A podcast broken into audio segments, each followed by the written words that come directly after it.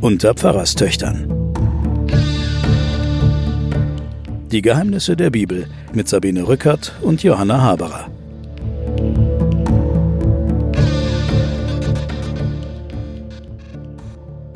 Willkommen zu den Pfarrerstöchtern und den Geheimnissen der Bibel.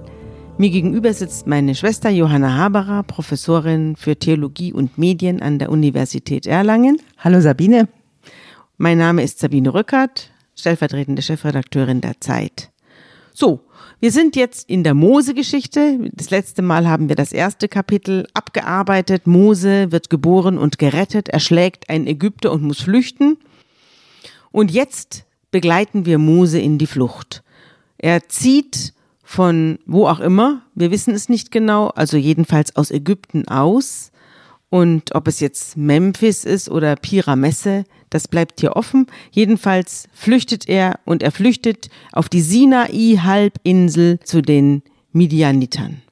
Die Sinai-Halbinsel ist damals mehr oder weniger chaotisches Land. Da leben irgendwelche Völker, die mit dem geordneten ägyptischen Staat nichts zu tun haben. Da muss er hin, denn der Pharao hörte von dem Vorfall des erschlagenen Ägypters und sagt, Mose muss sterben. Wenn der hier anfängt, äh, unsere eigenen Leute zu erschlagen, das geht nicht. Also wir haben ja in der letzten Folge mitgekriegt, du hast es ja sehr eindrücklich erzählt, wie die Ägypter Angst haben, dass die ihnen über den Kopf wachsen, ja. diese Hebräer. Und jetzt ist der Adoptivsohn offensichtlich auf die andere Seite gewechselt. Mhm. Und was das für ein politisches Potenzial bedeutet, das ist natürlich klar, wenn der Pharaonensohn plötzlich Aufstandsführer gegen die Ägypter wird. Ja, dann ist Mattei am letzten. Ja, das ist sozusagen die politische Konstellation, die der Pharao sieht. Und deswegen verfolgt er seinen Sohn oder be beziehungsweise sagt er, der muss weg, der muss getötet werden. Und ja. der Moses sieht es ganz klar genauso.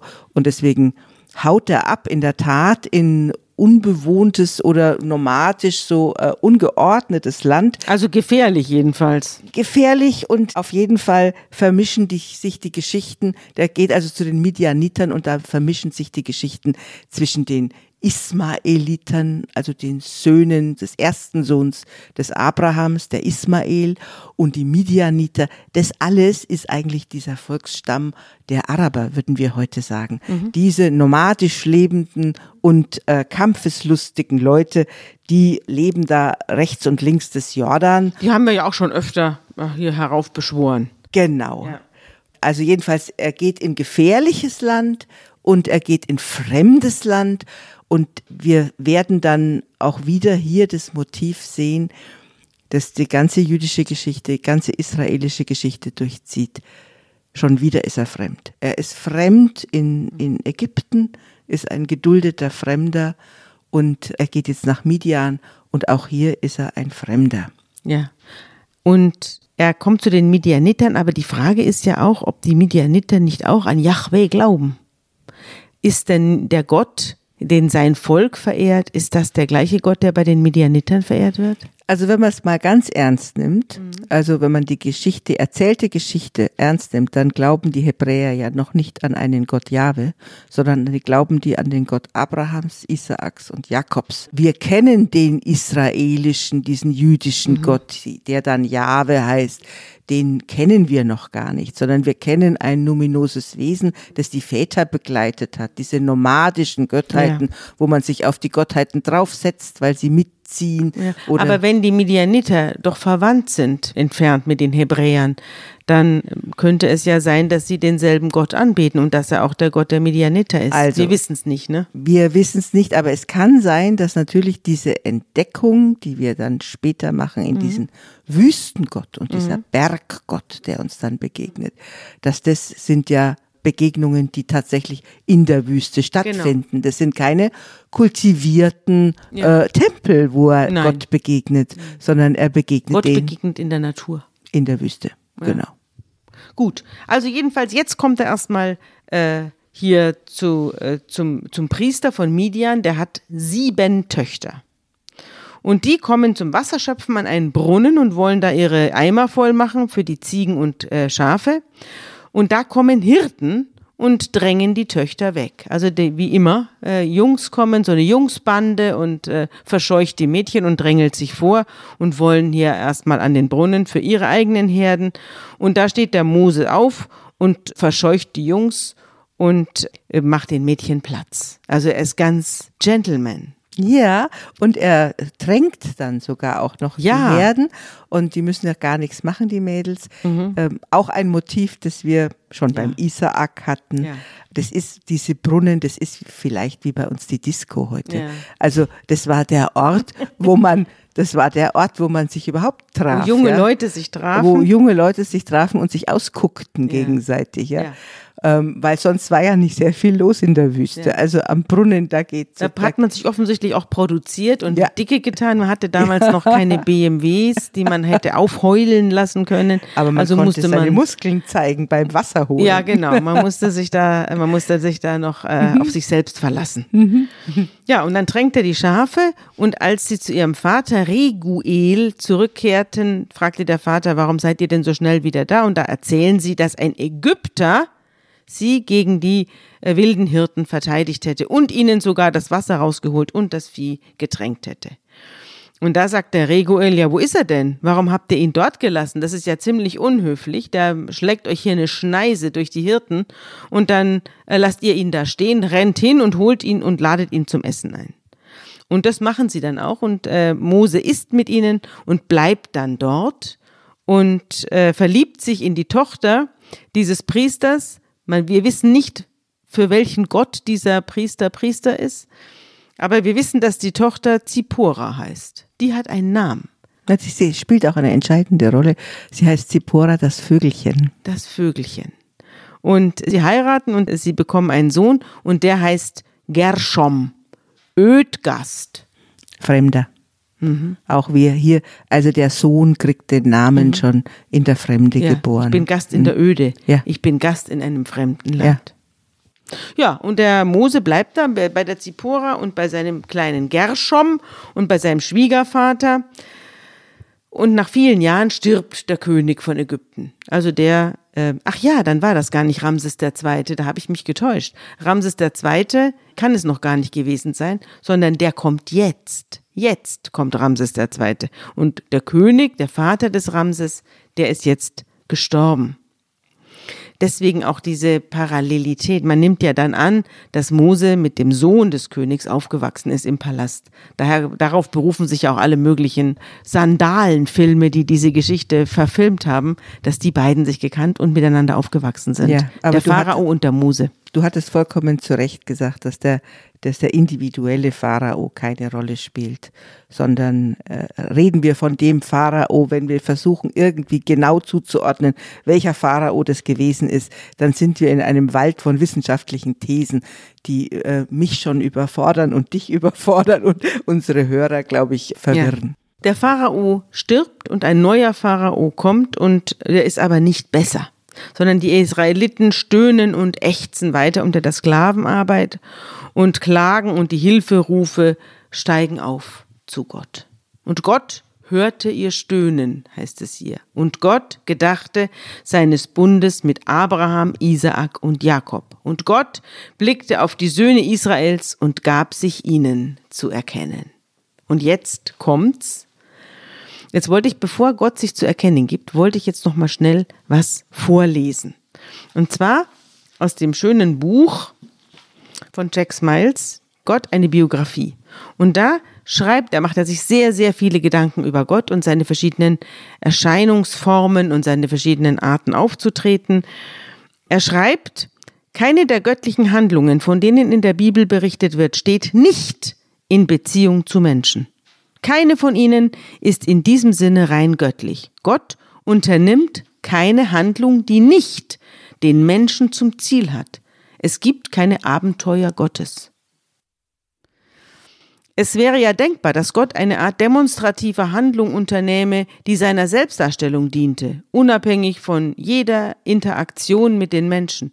Zum Beispiel wunderbare Zurschaustellungen, kosmische Brüche, die Erschaffung neuer Welten irgendwo anders.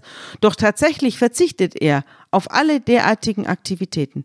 Nicht nur fehlt ihm jedes soziale Leben im Kreise anderer Götter, sondern ihm fehlt auch das, was wir als Privatleben bezeichnen könnten. Er macht auch nie Urlaub. Der einzige Weg, auf dem er ein Interesse an sich selbst verfolgen kann, ist der über die Menschheit. Also er reagiert nur auf die Menschen. Also hier jetzt wieder, sie stöhnen und ächzen, er hört es und reagiert. Und Gott erlebt nichts ohne die Menschen selbst. Das ist, unterscheidet ihn auch von allen anderen Göttererzählungen, wo immer erzählt wird, was die Götter sonst so machen, wenn sie nicht gerade mit den Menschen kommunizieren. Aber er ist komplett abhängig. Gott ist wie ein Romanschriftsteller, schreibt Miles, der zur Autobiografie oder Kritik buchstäblich unfähig ist und seine Geschichte nur durch seine Gestalten erzählen kann. Und er tritt immer maßregelnd und niemals anerkennend auf. Also immer Gemecker und Genörgel. Das kann man jetzt in der Stelle. An dieser Stelle nicht, aber du hast vorhin was vom Zorn Gottes ja. oder letztes Mal vom Zorn Gottes gesprochen, wo auch wo man sich auch fragte, warum ist er jetzt zornig? Und Miles schreibt, er ist ein Regisseur, dessen Schauspieler ihre Sache nie richtig zu machen scheinen und der infolgedessen dauernd böse ist, der aber selber nicht immer im Voraus weiß, was es zu bedeuten hat, die Sache richtig zu machen. Also ein entzückender Text. Ja? Ein entzückender also Text. Die Vorstellung, das ist ein Regisseur, das ist ein Autor, der im Grunde genommen ohne seine Figuren gar nicht leben kann. Ja. Ich glaube, so würde sich der alttestamentliche Gott auch selber beschreiben. Ja.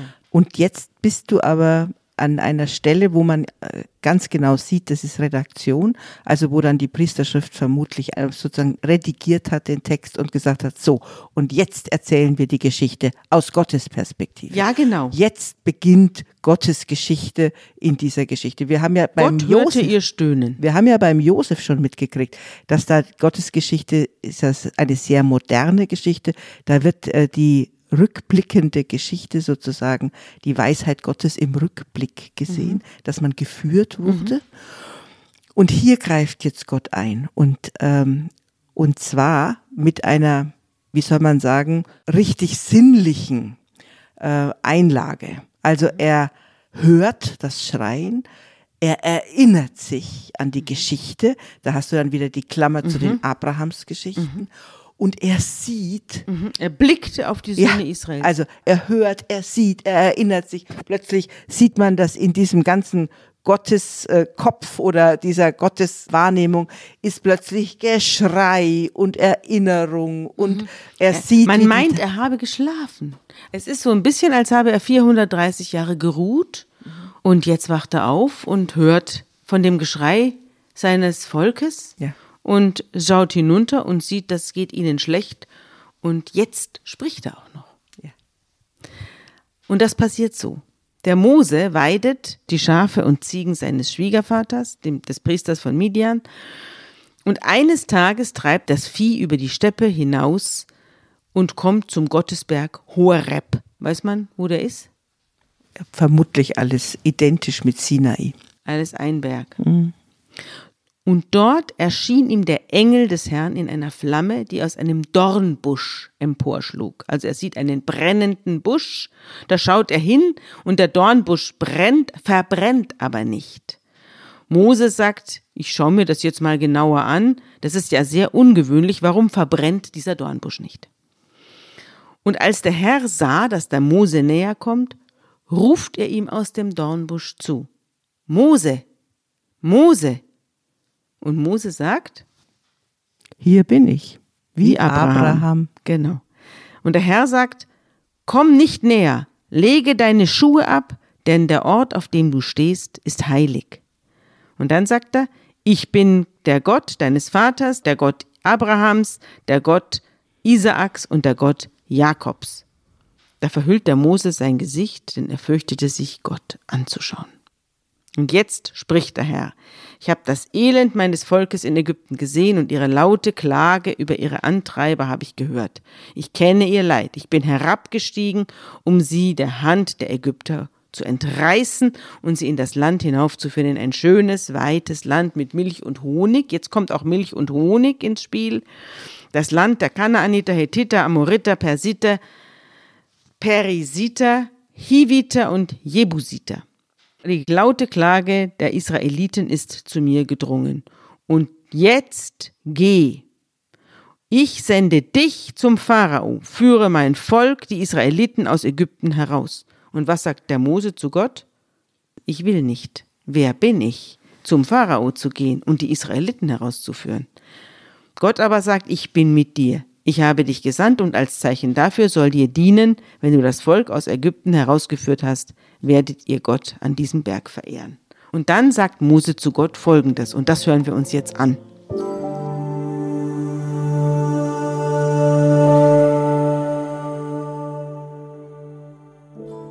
Mose sprach zu Gott, siehe, wenn ich zu den Israeliten komme und spreche zu ihnen, der Gott eurer Väter hat mich zu euch gesandt, und sie mir sagen werden, wie ist sein Name? Was soll ich ihnen sagen? Gott sprach zu Mose, ich werde sein, der ich sein werde. Und sprach, so sollst du zu den Israeliten sagen, ich werde sein, der hat mich zu euch gesandt. Und Gott sprach weiter zu Mose, So sollst du zu den Israeliten sagen, der Herr, der Gott eurer Väter, der Gott Abrahams, der Gott Isaaks, der Gott Jakobs, hat mich zu euch gesandt. Das ist mein Name auf ewig, mit dem man mich anrufen soll von Geschlecht zu Geschlecht.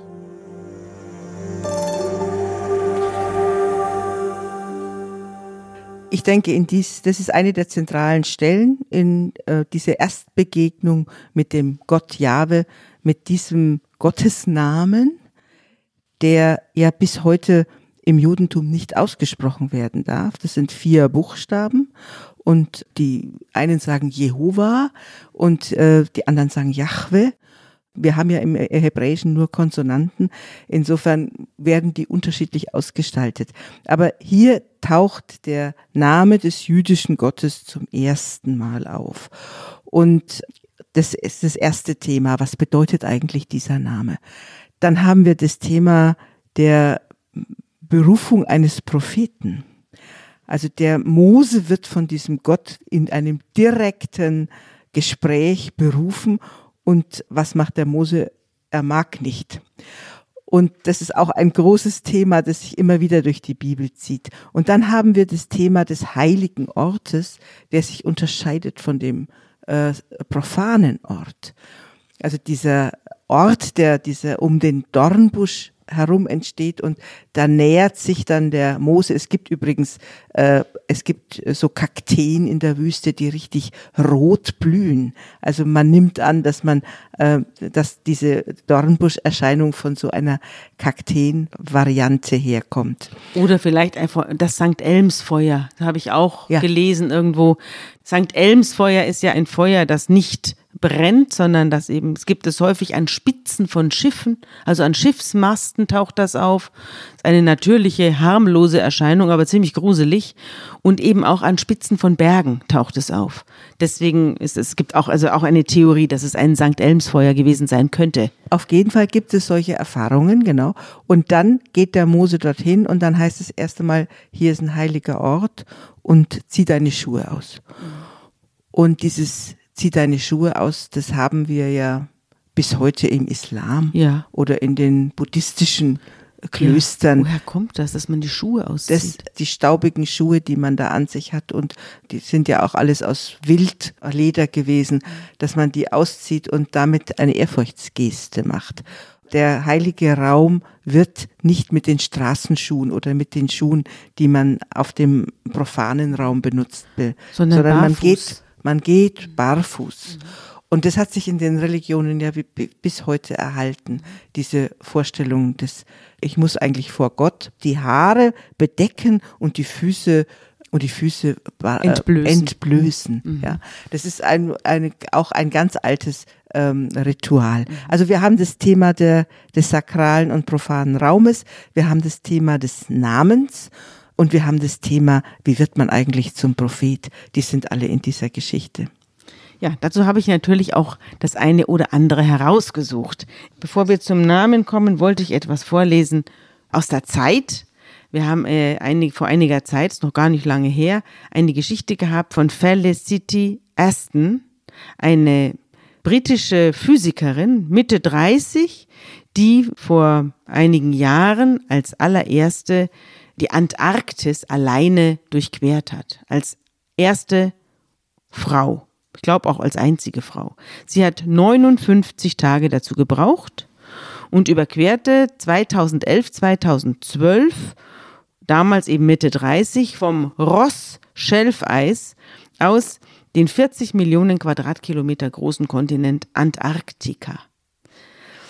Wie gesagt, als erste Frau allein im Schlepptau hatte sie zwei Schlitten beladen mit 85 Kilogramm Gepäck.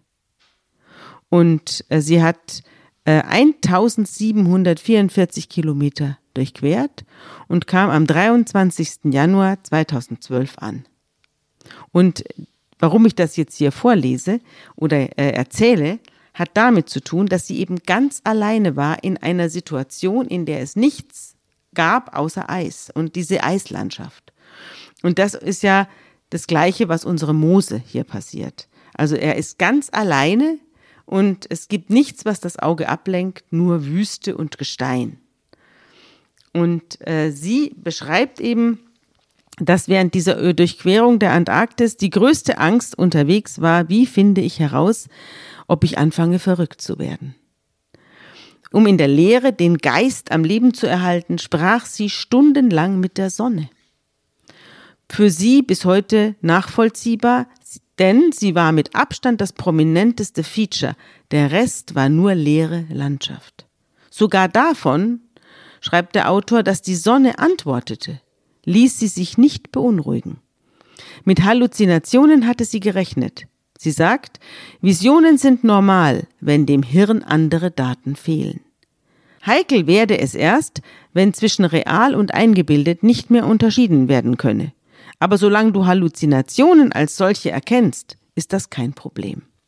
Ab und zu habe sich das Problem jedoch verkompliziert, denn die Sonne habe zu ihr gesprochen und gesagt, wenn du mich nicht für real hältst, dann werde ich nicht mehr mit dir sprechen. Die Sonne hat also angefangen, sie zu erpressen und unter Druck zu setzen. Und sie sagt, die Ebenen, auf denen das Gehirn arbeitet, sind wirklich erstaunlich, finde ich. Da musste ich an die Begegnung des Mose und auch viele weitere Begegnungen biblischer Gestalten in der Wüste denken, äh, die ja auch von Gott mitunter recht harsch unter Druck gesetzt werden. Und auch das ist Frau Aston passiert, die von der Sonne hier bedrängt wurde, als sie die Antarktis überquert hat.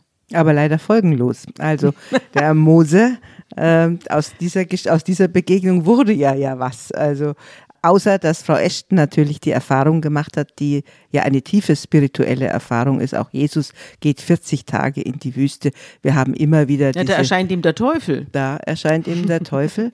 Und auf jeden Fall hast du ähm, diese menschliche Erfahrung, wenn dir alles, was äh, dich ablenkt rundherum, wenn das fehlt, dann kannst du in die tiefen Ebenen deiner Existenz gehen und ganz andere Erfahrungen machen ich meine, warum macht Frau Ashton das? Das macht sie vielleicht aus naturwissenschaftlichen Gründen, aber sie hatte ja, war ja neugierig, sich selbst zu beobachten. Und sie wollte ja wahrscheinlich eine Erfahrung machen, die sie in dieser Welt, sonst in unserer kultivierten Welt, gar nie gemacht hätte. Und so eine Erfahrung, ich glaube, so eine Erfahrung hat der Mose auch gemacht. Es ist ja interessant, dass diese Berufung von Mose gegen seinen Willen erfolgt. Das ist ja auch etwas, was man in der Bibel immer wieder äh, trifft. Menschen, die keine Lust haben, dem Ruf Gottes zu folgen. Kein Mensch hat Lust, dem Ruf Gottes zu folgen, weil es immer mit Problemen verbunden ist. Und fast alle weigern sich, wenn Gott sie ruft. Das ist fast schon ein Muster. Ganz normale Menschen äh, werden rausgerissen. Jona ist ja der berühmte, der berühmte Prophet Jona, der sogar flüchtet vor dem Ruf Gottes. Und der Berufene ist durch nichts auf seine Aufgabe vorbereitet und er ist auch durch nichts qualifiziert, außer dadurch, dass er integer ist oder dass er Gott gefällt oder durch den Glauben, den andere in ihn setzen. Genau. Denn ich hatte, wie hatten wir im guten Wort das letzte Mal, denn Gott spricht, ich habe Lust an dir. Ja. Das ist das, was äh, der guckt sich den aus, der Ja. Gott. Und äh, du hast es vollkommen richtig gesagt, das ist ein Motiv. Äh, die einen sagen, ich bin zu jung, die anderen haben gesagt, ich bin doch gar nicht vorbereitet. Der Mose sagt, ich, ich habe eine schwere Zunge. Ich kann, entweder meint er damit, ich, hab, ich kann die Sprache nicht Ich bin Stotterer. oder ich bin ein Stotterer Ja. oder ich kann nicht richtig Hebräisch Ja. oder was auch immer, was er damit gemeint haben soll, schwere Zunge. Also das heißt, äh, wenn Gott einen ruft, da wird's richtig unangenehm und es gibt niemanden, der einen drängelt. Und in der Tat, die Berufung, so wie wir sie in der Bibel ähm, lesen, und zwar durchgängig, passiert entweder durch Gott oder durch andere. Es ist ganz ambivalent und sehr verdächtig, wenn sich jemand selbst berufen fühlt. Ja, dann geht's auch Äh, meistens schief. Ja, also wenn einer sagt, außer mir kann niemand amerikanischer Präsident sein Ja. und es gibt keinen einzigen, der ihn lobt, nur er selber. Mhm. Das ist so eine Vorstellung von Berufung, wie sie vollkommen widerspricht Wie wir sie auch kennengelernt haben. wie wir sie kennengelernt haben. Äh, Wenn du guckst, zum Beispiel als der Augustinus, der heilige Kirchenvater, Bischof wird, ja, da, äh, da kommen die Leute und heben ihn auf die Schultern und zwingen ihn dazu, auf die Kanzel zu gehen und Bischof zu werden. Oder der heilige Martin, der sich versteckt, als er Bischof werden soll und dann wird er verraten durch die Gänse, die da, äh, die da rufen und dann findet man ihn und dann holt ihn die Gemeinde raus und macht ihn zum Bischof. Das ist dieses Motiv, das wird dann in die ganze Kirchengeschichte auch durch. Ja, auch durch die ganze Literatur. ja, durch Der die- Hobbit will ja auch nicht nach Mordor ziehen und dort den Ring in den Vulkan werfen. Hat auch keinen Bock drauf. Gut, ver gut verständlich. Gott oder die anderen etwas in dir sehen, was du selbst nicht siehst und dass die sehen, dass du zu Dingen, dass du dich selbst übersteigen kannst, dass du zu Dingen fähig bist, die du von dir selbst überhaupt weißt. Nicht weißt. Mhm. Ähm, es, ich Ja. glaube auch, dass so äh, so menschliches Wachsen passiert, Mhm. dass andere etwas in einem was zutrauen oder in einem etwas sehen, was man selbst gar nicht entdeckt hat. Ich habe hier eine, ein, das Bild von einer sehr, sehr lieb aussehenden Frau. Das ist, das ist diese Frau hier. Schau mal, die habe ich aus der Zeit. Äh, Das ist die Svetlana Tichanowskaja. Die ist 38 Jahre alt und am 8. Oktober äh, 2020 äh, haben wir ein Interview mit ihr gemacht. Das hat meine Kollegin Elisabeth Räther gemacht und mein Kollege Michael Thumann. Und die haben äh, mit der Tichanowskaja gesprochen. Die Tichanowskaja war in Deutschland und hat die Bundeskanzlerin besucht und war dadurch berühmt geworden, dass sie dem äh, Potentaten Alexander Lukaschenko in Weißrussland die Stirn geboten hat und äh, sich da Hunderttausende hinter ihr versammelt haben, um einen Aufstand zu machen, der ja bis zum Zeitpunkt, als wir diesen Podcast aufnehmen, andauert. Die Leute laufen ja nach wie vor weiter durch, äh, durch Belarus und äh, schreien, Lukaschenko muss weg. Die Frauen vor allem. Vor allem die Frauen. Und Tichanowskaja ist eine Frau und ihr Mann wurde festgenommen und eingesperrt. Und sie ist jetzt sozusagen das Gesicht der Opposition. Und sie, die ihre Kinder in Sicherheit gebracht hat, die Kinder sie wurden außer Landes gebracht und auch sie lebt nicht mehr in Belarus, weil sie Angst hat, äh, umgebracht zu werden. Und sie hat äh, uns ein Interview gegeben und die Überschrift ist, ich will nicht Präsidentin werden. Die belarussische Oppositionelle Svetlana Tichanowskaja hofft im Exil auf eine bessere Zukunft für ihr Land. Nur ihre Macht würde sie gern wieder abgeben können. Da musste ich an den Propheten Mose denken und an alle anderen Propheten, die man auch alle erst wieder aus ihrer Hütte zerren musste. Sie wollte gar nie kandidieren, sondern sie hat es da dadurch es gab eine kleine Runde von Frauen, deren Männer inhaftiert worden sind und da hat man gesagt, du machst es. So ging das. Es hat, es hat 15 Minuten gedauert. Und dann hatte sie diesen Posten am Hals. Und sie sagt, Jesus, ich hatte solche Angst, aber ich konnte es einfach nicht sein lassen. Die Zeit fragt dann, sind ihre Freunde, die sie von früher kennen, überrascht über die Wende, die ihr Leben genommen hat? Und sie antwortet, absolut. In den vergangenen zehn Jahren habe ich nicht gearbeitet. Eines meiner beiden Kinder hat eine Behinderung. Ich musste mich viel um ihn kümmern. Er brauchte eine Reha. Die Leute um mich herum kannten mich also als Mutter und Ehefrau. Es schien, als hätte ich überhaupt keinen Ehrgeiz. Ich bin, ich war sicher, dass ich eine eher schwache Frau bin. Mein erstes Interview, Sie können sich nicht vorstellen, wie ich gezittert habe. Es war eine Revolution in mir selbst. Die Zeit sagt, Sie haben gesagt, Sie sind schwach gewesen und hätten Angst gehabt, vor Leuten zu sprechen. Sehen Sie das jetzt in einem anderen Licht? Sehen Sie sich als starke Person? Tichanowskaja antwortet Nein. Die Zeit, wie würden Sie Stärke definieren, wenn Sie sich nicht als starke Frau sehen? Tichanowskaja sagt, das kann man allein, was kann man allein schon ausrichten? Gar nichts. Ich bin nur ein kleiner Käfer gegen Lukaschenkos riesige Repressionsmaschinerie. Die Zeit sagt, was bedeutet Macht für Sie? Fühlen Sie sich mächtig? Und sie sagt, wenn Macht bedeutet, dass man Verantwortung trägt, dann will ich sie lieber nicht. Ich finde es furchtbar. Jeden Tag muss man Angst haben, dass man Fehler macht, die schwere Folgen für das Land und für die Menschen haben. Sie wollen also keine Verantwortung? Sie sagt, nein, absolut nicht. Ich will bei meinem Mann und meinen Kindern sein. Mein Leben war gut für mich. Vielleicht ist es schön, Macht zu haben, wenn man in einem ruhigen Land lebt, alles in Ordnung ist, dann ist es vielleicht wunderbar. Also das geht ja dem Mose auch so. Er muss jetzt in einer aufgeheizten Situation ein unterdrücktes, wütendes, äh, resigniertes Volk aus der Repression herausführen. Ja, zunächst ist er in der Komfortzone.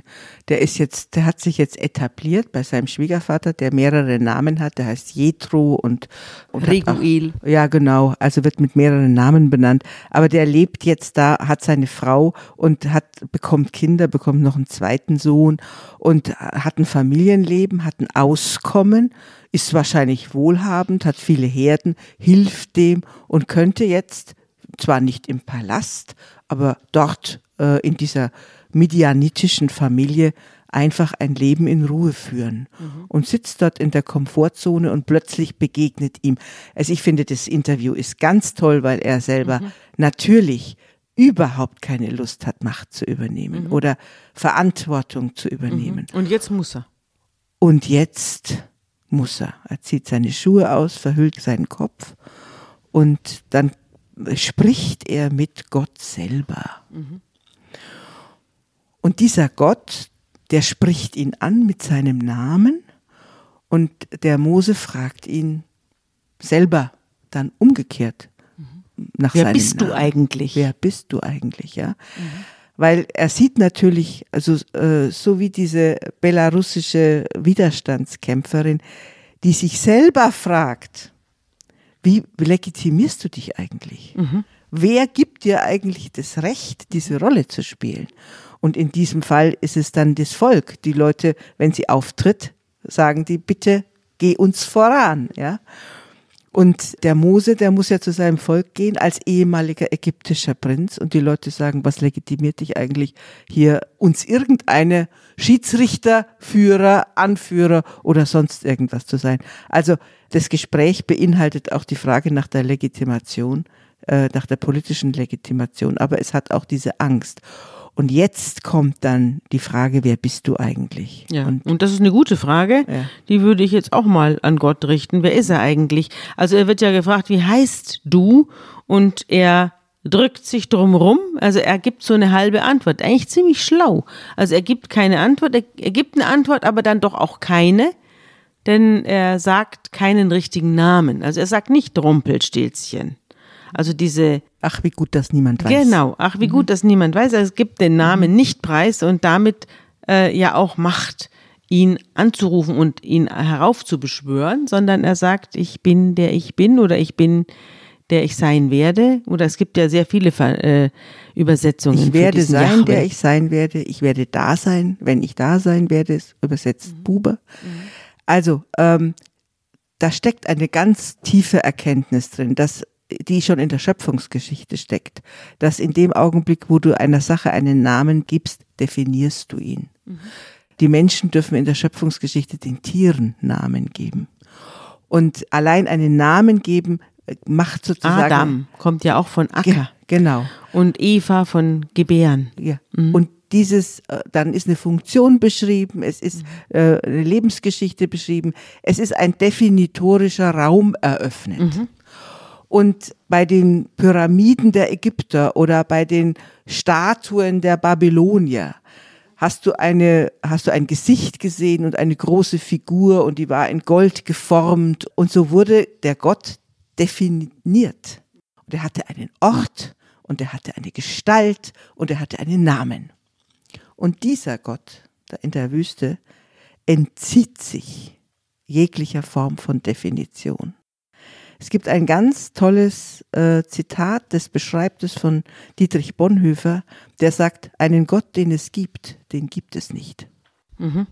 Also wenn du von Gott als dem großen Mächtigen sprichst mhm. und wenn du ihn wirklich als den Schöpfer von allem anguckst, und du kannst ihn mit deinen eigenen Händen machen oder du kannst in deinem Kopf eine Definition von ihm machen, dann ist es schon der falsche. Und das steckt in diesem Namen drin. Ich bin der ich bin, ich bin da, wenn ich da sein werde.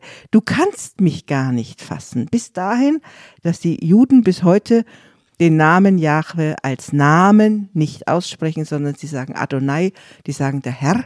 Mhm. Und damit beschreiben sie sozusagen ähm, den Abstand von sich selbst zu mhm. dem anderen. Mhm. Insofern ist der Name Gottes in, die, in der hebräischen und der jüdischen Tradition beschreibt eigentlich das, was wir als Allgegenwart beschreiben. Oder es beschreibt auch gleichzeitig das, ich bin da, wann ich da sein werde. Wir werden Gott dann schon erkennen, wenn wir ihm begegnen. Aber es steckt auch da drin eine Zukunftsformel. Ich werde da sein. Das heißt, es, dieser Gott äh, ist in seiner Undefiniertheit ein Möglichkeitsraum, mhm. ein Zukunftsraum. Es ist etwas, was immer in die Zukunft hineinwirkt. Und das wird dem Mose klar und dieser Gott, den er gar nicht beschreiben kann und den er den, den Hebräern auch gar nicht erklären kann, der schickt ihm, aber er gibt ihm ja auch was mit. Weißt du, die Sache mit dem Namen ist natürlich ein wahnsinnig interessantes Thema. Kannst du mit deinem eigenen Namen was anfangen? Fühlst du dich jetzt definiert dadurch, dass du Johanna heißt? Ich glaube, ich wäre eine andere, wenn ich Susanne hieße. Ich hätte immer gerne Susanne geheißen. Es gibt auch Leute, die ihren Namen wechseln. Ich bin jetzt in meinen. Es gibt viele Leute, die, also wenn sie Künstler werden, dann einen Namen. Es gibt auch Leute, die heißen irgendwie Hansi Müller und wollen dann nicht mehr Hansi Müller heißen und geben sich dann gewaltige Namen, also großartige Künstlernamen, wo man sich denkt, naja, das sieht aber eher nach Hansi Müller aus. Mhm aber die Leute sagen dann, das beschreibt mich nicht, mhm. dieser Name. Also bei mir ist es so, dass ich sage, ich bin in den Namen hineingewachsen. Weil Johanna Haberer. Johanna Haberer, ja. Also mhm. Also weil Johanna als ich aufgewachsen bin, hießen so die Kühe mhm. und äh, niemand anders. Heute heißen gibt's ja Hannas, alle mhm. möglichen ja. und Maria heiße ich noch und mhm. Dorothea heiße mhm. ich noch. Lauter alte biblische Namen, mhm. in die ich dann mit der Zeit hineingewachsen bin, habe mich mit ihnen angefreundet. Selbst mit meinen Nachnamen habe ich mich irgendwann mal angefreundet. Also das heißt, man kann in einen Namen auch hineinwachsen, ja. Man kann auch in einem Namen wieder aus einem Namen wieder herauswachsen. Auch das? Ja, du hast aber den Namen Haberer zum Beispiel behalten, obwohl du aus der Ehe rausgewachsen bist. Ich hieß mal so, weil ich da schon zehn Jahre veröffentlicht hatte unter ja. diesem Namen. Ja. ja ich, hab, ich habe mir selbst einen, ich habe diesen Namen mir angeeignet. Mhm. Hm? Ich habe einen Namen, den ich fürchterlich finde, nämlich den Namen Sabine. Und ich hatte das Problem immer, dass ähm, Sabinen gab es wie Sand am Meer. Und wenn ich heute eine Sabine sehe, sind die alle in meinem Alter. Also alle Sabinen sind äh, Mitte 50 bis Mitte 60, irgendwo da dazwischen. Und da bin ich ja auch. Und da war eine Sabinenschwemme und danach wurde nie wieder einer Sabine genannt. Das habe ich auch den Eindruck. Na gut, aber es ist ganz interessant, wenn man sich so ein bisschen umschaut, dann merkt man, dass die Namen wahnsinnig definitorisch sind die Namen sind ja nicht nur Erwartungen, die drücken ja Erwartungen aus an das Kind, sondern sie definieren ja und, und sie drücken auch den Stand aus, also adlig von sowieso, ja, ist auch wieder ein Name, der dann irgendein soziales, äh, sozialen Status ausweist. Wo gehörst du hin in der Gesellschaft, ist definiert. Die Erwartungen der Eltern sind definiert. Äh, und dann natürlich die Erwartungen von außen. Also man weiß ja, es gibt ja tausend Untersuchungen, was ein Name in dem Namensleser auslöst. Also Kevin. die berühmte Kevin-Untersuchung, die immer wieder gemacht worden und mhm. immer wieder denselben, äh, zum selben Ergebnis kam, dass bestimmte Namen schlechte Noten nach sich ziehen oder schon mal schlechtere Noten, schlechtere Aufstiegschancen, weil die Leute etwas hineininterpretieren in den Menschen, in den Armen, der diesen Namen trägt oder ihn eben auch bevorzugen, äh, weil er eben äh, äh einen tollen Namen hat. Interessant auch, weil ich gerade erzählte von der Sabinenschwemme, je äh, verbreiteter ein Name ist, desto positiver wird er gewertet. Das ist ganz interessant. Leute, die also besonders abwegige Namen haben, irre, abgedrehte, abgespacede Namen, die sind dann auch oft ein bisschen so von den anderen werden die so ein bisschen ausgegrenzt. Die haben weniger Erfolg, die haben weniger gute Noten, die haben, kommen in der Schule weniger an, die kommen im Beruf weniger an. Das kann, da gibt es große Untersuchungen drüber. Äh, insofern habe ich natürlich Glück, wenn ich in so einer Sabinenschwemme mitgerissen wurde. Und dann habe ich was ganz Interessantes gefunden in einem Artikel der Frankfurter Allgemeinen Zeitung. Da hat jemand vor schon ein bisschen her, schon 20 Jahre her, hat einer über Namen in Papua-Neuguinea geschrieben und geschrieben, äh, dass dort jede Person mehrere Namen hat in Papua-Neuguinea. Und zwar haben die Geburtsnamen, Rufnamen, Spitznamen, Freundschaftsnamen und Nekronyme. Also die haben nochmal einen neuen Namen, wenn sie gestorben sind. Das kennt man auch von Lederstrumpf. Also Lederstrumpf, das Buch Lederstrumpf handelt ja äh, von der Besiedelung Amerikas.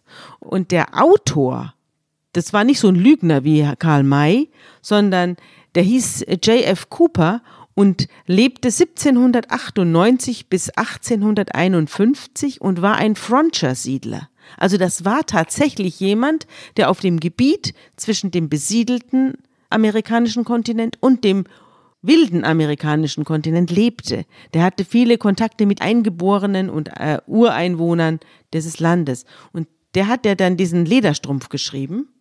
Und wenn du Lederstrumpf liest, was ich kürzlich mal versucht habe, da wirst du verrückt, weil die ständig ihren Namen ändern. Also es, diese, dieses, es ist ein Buch, ein relativ schlecht geschriebenes Buch, und unten, wie bei einem wissenschaftlichen Werk, sind Fußnoten dran wo ständig erklärt wird, warum dieser Stamm jetzt wieder ganz anders heißt. Also die Stämme wechseln ihre Namen, die Personen wechseln ihre Namen, je nachdem. Kriegsnamen, ja, Kriegernamen. In welchem Zusammenhang, in welchem sie, genannt Zusammenhang sie genannt werden. Und die Stämme mhm. nennen sich selber anders, als die anderen Stämme sie mhm. nennen. Mhm. Und die anderen Stämme nennen denselben Stamm immer, jeder andere Stamm nennt diesen Stamm wieder anders. Also du wirst beim Lesen wahnsinnig. Ich habe da noch aufgehört. Aber das gleiche Phänomen haben wir ja mit den Jebusitern und den Midianitern. Wir haben das ganz gleiche Phänomen, ja. wenn wir die ganze Zeit diese Völker, die da rund um diesen kleinasiatischen Raum be bewohnen, auch da weiß man nie, wer ist es denn eigentlich? Ja. Man weiß nur ungefähr, wo halten die sich vielleicht mal eine Zeit lang auf. Ja. Aber die auch genau dasselbe Phänomen. Mhm. Sie werden von unterschiedlichen Quellen unterschiedlich benannt. Am Ende weiß man nur, Chaos. es sind Umherziehende mhm. in ihren normalen nomadischen äh, Verhältnissen lebenden Menschen. Mhm. Aber in der Tat ähm, die Einsicht, mhm. dass sich ein, ein Leben, äh, ein menschliches Leben oder eine menschliche Biografie nicht mit einem Namen abbilden lässt, ja. sondern dass wir alle äh, viele sind eigentlich. Wer bin ich und wenn ja, wie viele? Mhm die ist natürlich in dieser Kultur dann abgebildet, dass wir kontextmäßig unterschiedliche Personen sind, auch unterschiedliche Funktionen zugeordnet bekommen. Ja. Und äh, dass man das mit einem jeweiligen anderen Namen bezeichnet, finde ich toll, weil das eine Einsicht ist in unsere unterschiedlichen biografischen Seiten. Mhm. Und es ist auch interessant, dass ein bisschen was davon übrig geblieben ist, weil wir beide haben ja auch Spitznamen, die wir hier im Podcast jetzt aber nicht nennen. aber wir reden uns normalerweise nicht mit Johanna und Sabine an. Und wenn ich ins Büro komme, dann werde ich auch wieder anders angesprochen. Und wenn ich auf der Straße bin, werde ich mit Frau Rückert angesprochen. Also insofern ein bisschen was davon ist schon noch übrig? Ist schon davon übrig. Wo die Beziehung dann beschrieben ja. wird. Jetzt muss ja. ich dir aber noch was vorlesen mhm. aus diesem mhm. Artikel. Denn das ist wirklich interessant, was der in, über Papua-Neuguinea da schreibt, dieser Autor. Er schreibt vielfach, scheint man dabei einen engen Zusammenhang zwischen der Persönlichkeit des Namensträgers und dem Namen selbst anzunehmen, was zu einer ausgeprägten Scheu führt, den eigenen Namen öffentlich zu nennen. Das ist zu privat. Ist das nicht interessant? Das ist ein bisschen so wie bei Yahweh. Mhm. Aus Respekt und um die Intimsphäre zu schützen, werden Personennamen in der Öffentlichkeit nicht benutzt. Stattdessen gebraucht man Verwandtschaftstermini oder Umschreibungen. Man kann sich unschwer vorstellen, welche Schwierigkeiten aus dieser Besonderheit erwuchsen, als die australische Kolonialverwaltung die ersten Zensuserhebungen vornehmen wollte. Der Patrol Officer Dyer schreibt 1956 folgendes. Die Datenerhebung ist eine langwierige und oft deprimierende Aufgabe. Die Schwierigkeiten ergeben sich aus Interpretationsproblemen, unverständlichen Namen und der allgemeinen Neigung der Menschen, Yes, Sir zu rufen, egal welchen Namen man aufruft. Ja? Alle schreien Yes, Sir. Das heißt, die haben fünfmal so viele gezählt, vermutlich, weil jeder irgendwie mit fünf verschiedenen Kontexten ja. Und weil sie auch wurde. nicht wollten, dass sie da aufgeschrieben mhm. werden. Es handelt sich um ein System, das die Schöpfung und die urzeitlichen Wanderungen der Vorfahren erklärt und diese mit der Topografie, den Pflanzen, Tieren und Gestirnen, der Sozialstruktur und dem einzelnen Menschen in Verbindung bringt. Das kannst du dir vorstellen, wie kompliziert das ist. Mhm. Äh, was die kompliziert die Namensgebung in Papua-Neuguinea ist. Die Namen werden folglich über die Generationen weitergegeben, das heißt, sie kehren periodisch wieder und konstituieren damit einen festen Rhythmus ihrer Wiederkehr. Individuen werden geboren und sterben, aber die sozialen Personen, die durch diese urzeitlichen Namen definiert sind, bleiben die gleichen. Da sind wir wieder beim Pharao. Ja. Pharao heißt Pharao, egal wer drin steckt. Das ist die Funktion. Und du bist, wie bei unser Buch Exodus ist das Buch, das Namen heißt. Das heißt, Namen. nicht nur die verschiedenen Namen der Völker sind genannt, sondern es geht auch um den Namen ja. Gottes. Gut. Gott gibt auch dem Mose noch einen Rat mit, nämlich er soll losziehen und die Ältesten Israels versammelt und ihnen erstmal sagen, dass er selber von Jahwe losgeschickt worden ist und dass er jetzt beschlossen hat, sie aus dem Elend Ägyptens herauszuführen. Ja, und da hast du dann wieder die Frage, natürlich müssen diese Ältesten dann fragen, woher hast du das eigentlich und woher nimmst du eigentlich diese Chutzpe, dich jetzt ja. vor uns hinzustellen? Ja. Und da kannst du dann in diesen äh, biblischen Schriften, kannst du dann eigentlich ein Muster, das hast du vorhin schon gesagt, erkennen. Du hast einen göttlichen Auftrag, du hast die Weigerung des Berufenen dann kommt die Versicherung von Gottes Beistand und dann kommt sowas wie ein Legitimationszeichen, das Gott dem Propheten mitgibt. Und ähm, damit ausgestattet, auf der einen Seite, ich bin es nicht selber, der mich berufen hat. Zweitens, ich habe mich auch wirklich geweigert und wollte diese Macht nicht. Und das Dritte ist, aber ich bin von einem anderen legitimiert, jetzt vor euch, mich vor euch zu stellen. Mhm. Diese äh, sozusagen dieses, dieser Dreiersprung, mhm. der ist eigentlich in allen Prophetenberufungen und da wird es zum ersten Mal wird es in der Mose-Geschichte erzählt. Gott trägt Mose auf, er soll den Weisen und den Ältesten Israels sagen, dass sie mit Widerstand rechnen müssen. Also der Pharao wird jetzt nicht einfach freudig zustimmen, dass sie abdampfen, sondern er wird sich äh, weigern und er wird mit starker Hand dazu gezwungen werden müssen. Aber es wird gelingen. Und dann sagt er noch, jede Frau kann von ihrer Nachbarin oder Hausgenossen silberne und goldene Geräte und Kleider verlangen, übergebt sie euren Söhnen und Töchtern, und so plündert ihr die Ägypter aus. Und genauso wird es ja dann auch später geschehen. Das ist eine Stelle, die häufiger vorkommt ja. in der, im Folgenden. Das hat eine etwas tragische Wirkungsgeschichte, weil die antisemitischen Strömungen haben daraus dieses Weltjudentum gemacht, nach dem Motto, die rauben immer die anderen ja. aus und leben von den ja. anderen. Haben einen also, Gott im Rücken und Die haben sozusagen die Definition des Juden daraus mhm. gemacht, wenn wir schon beim Definieren sind. Mhm. Äh, aber es steckt natürlich was ganz anderes auch drin. Es steckt dieser, ich sage jetzt mal, Gewerkschaftsgedanke drin. Mhm. Es steckt drin, wir arbeiten jetzt seit 430 Jahren für die. Wir mhm. müssen eigentlich an diesem Wachstum auch teilhaben. Deswegen kommt es auch dreimal. Ja. Es kommt auch einmal im Ausplündern mit dem Wort ausplündern. Es kommt später mit, dass die Ägypterinnen den, das denen gerne geben. Ja. Weil wir haben, das äh, auch für, für, fürs Folgende wichtig, wir haben ja nicht eine eindeutige ähm, Opposition zwischen den bösen Ägyptern und den guten Israeliten, sondern wir sind hier ja auch im Wechseln wir ständig die Grenze ja. und es gibt ja auch diese gute ägyptische Prinzessin und es gibt ja auch die guten ägyptischen Kollegen, die dann auch ihren Schmuck denen mitgeben. Ja. Es gibt ja, äh, so eindeutig ist die Sache nicht, dies, äh, angehängt wird der Widerstand oder dieses der Krieg wird eigentlich gegen den Pharao geführt, nicht gegen die Ägypter. Ja, Pharao ist natürlich auch Gott, ist ein Gott. Und da, gegen den geht's vor allem. Ja.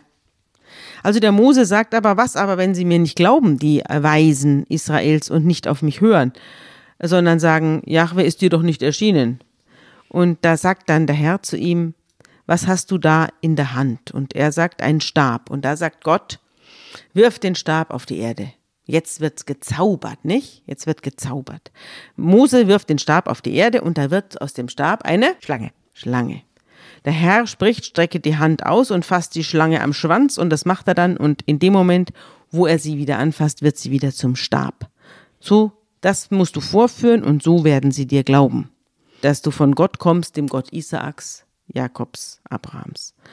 Und weiterhin muss der Mose seine Hand in sein Gewand legen und das tut er dann und als er es wieder herauszieht, ist sie aussätzig. Weiß vom Aussatz, wie Schnee. Offenbar ist Aussatz weiß, so schorfig wahrscheinlich, ne? Und dann sagt der Herr, leg die Hand wieder hinein in dein Gewand, in deine Hosentasche oder in deine Gewandtasche und das macht er auch. Und als er das wieder herauszieht, ist sie wieder ganz normal gesund. Und als drittes Zeichen Nimm etwas Nilwasser, schütt es auf den Boden und das Wasser, das du aus dem Nil geholt hast, wird auf dem Boden zu Blut werden. Und äh, Moses sagt zum Herrn, aber bitte Herr, ich bin keiner, der gut reden kann. Also er ist kein großer Redner, er ist eher schüchtern, so wie unsere Tichanowskaja und will keine Reden halten. Der Mund, äh, mein Mund und meine Zunge sind schwerfällig. Und der Herr entgegnet ihm, Wer hat den Menschen den Mund gegeben und wer macht taub oder stumm, sehend oder blind? Doch wohl ich, der Herr, geh also. Ich bin mit deinem Mund und weise dich an, was du reden sollst. Doch Moses antwortet, Herr, bitte schick doch einen anderen. Ja, schon also er versucht es immer noch. Ja, also das ist besonders hartnäckig ist ja. ja. Und jetzt wird Gott sauer. Ja. Jetzt entbrennt der Zorn des Herrn über Mose und er sagt, du, aber er hat gleichzeitig auch ein gewisses Einsehen. Mhm. Also er wird nicht nur sauer, sondern er sagt, du hast doch auch einen Bruder. Mhm. Du hast doch einen Bruder, den Leviten Aaron. Ich weiß, der kann gut reden und außerdem bricht er gerade auf und geht dir entgegen.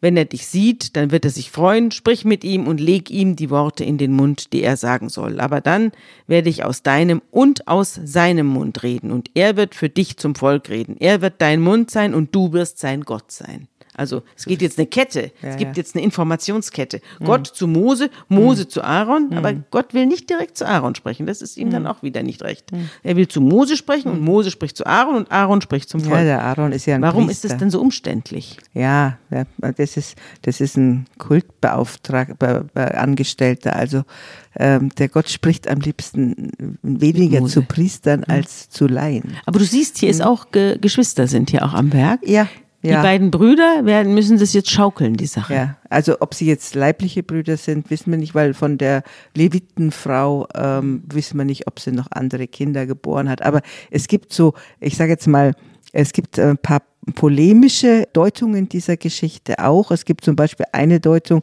dass der Mose eigentlich nichts anderes als eine Gruppe von Aussätzigen geführt hat, mhm. die er da in die Wüste geführt hat und dass dieser ganze Auszug eigentlich so eine aussätzigen äh, Outlaw-Gruppe gewesen sein soll. Das ist so eine eher polemische Deutung dieser israelischen mhm. Urgeschichte. Mhm.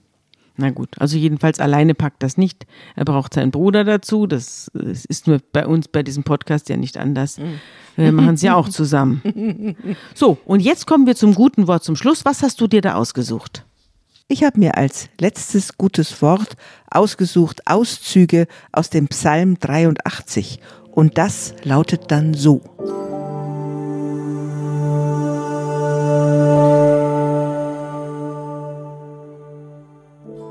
Gott, schweige doch nicht. Gott, bleib nicht so still und ruhig. Denn siehe, deine Feinde toben, und die dich hassen, erheben das Haupt. Sie machen listige Anschläge wider dein Volk. und halten Rat wider die, die bei dir sich bergen. Wohlan, sprechen sie, lasst uns sie ausrotten, dass sie kein Volk mehr seien und des Namens Israel nicht mehr gedacht werde. Bedecke ihr Angesicht mit Schande, dass sie, Herr, nach deinem Namen fragen müssen. Schämen sollen sie sich und erschrecken für immer und zu Schanden werden und umkommen. So werden sie erkennen, dass du allein der Höchste bist über die ganze Erde. Herr ist dein Name.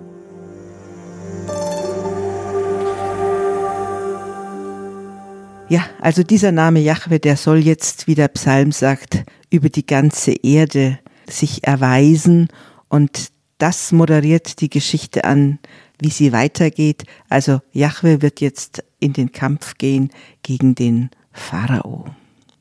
Ja, erstmal wird ja Mose dem Pharao mehrere Bedingungen stellen und äh, diese, dieser Konflikt zwischen den beiden Brüdern Mose und dem Pharao, den nehmen wir dann nächstes Mal durch.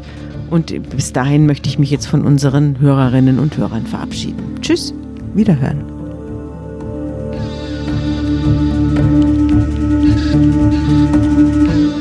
Unter Pfarrerstöchtern ist ein Podcast der Zeit und von Zeit Online. Produziert von Pool Artists.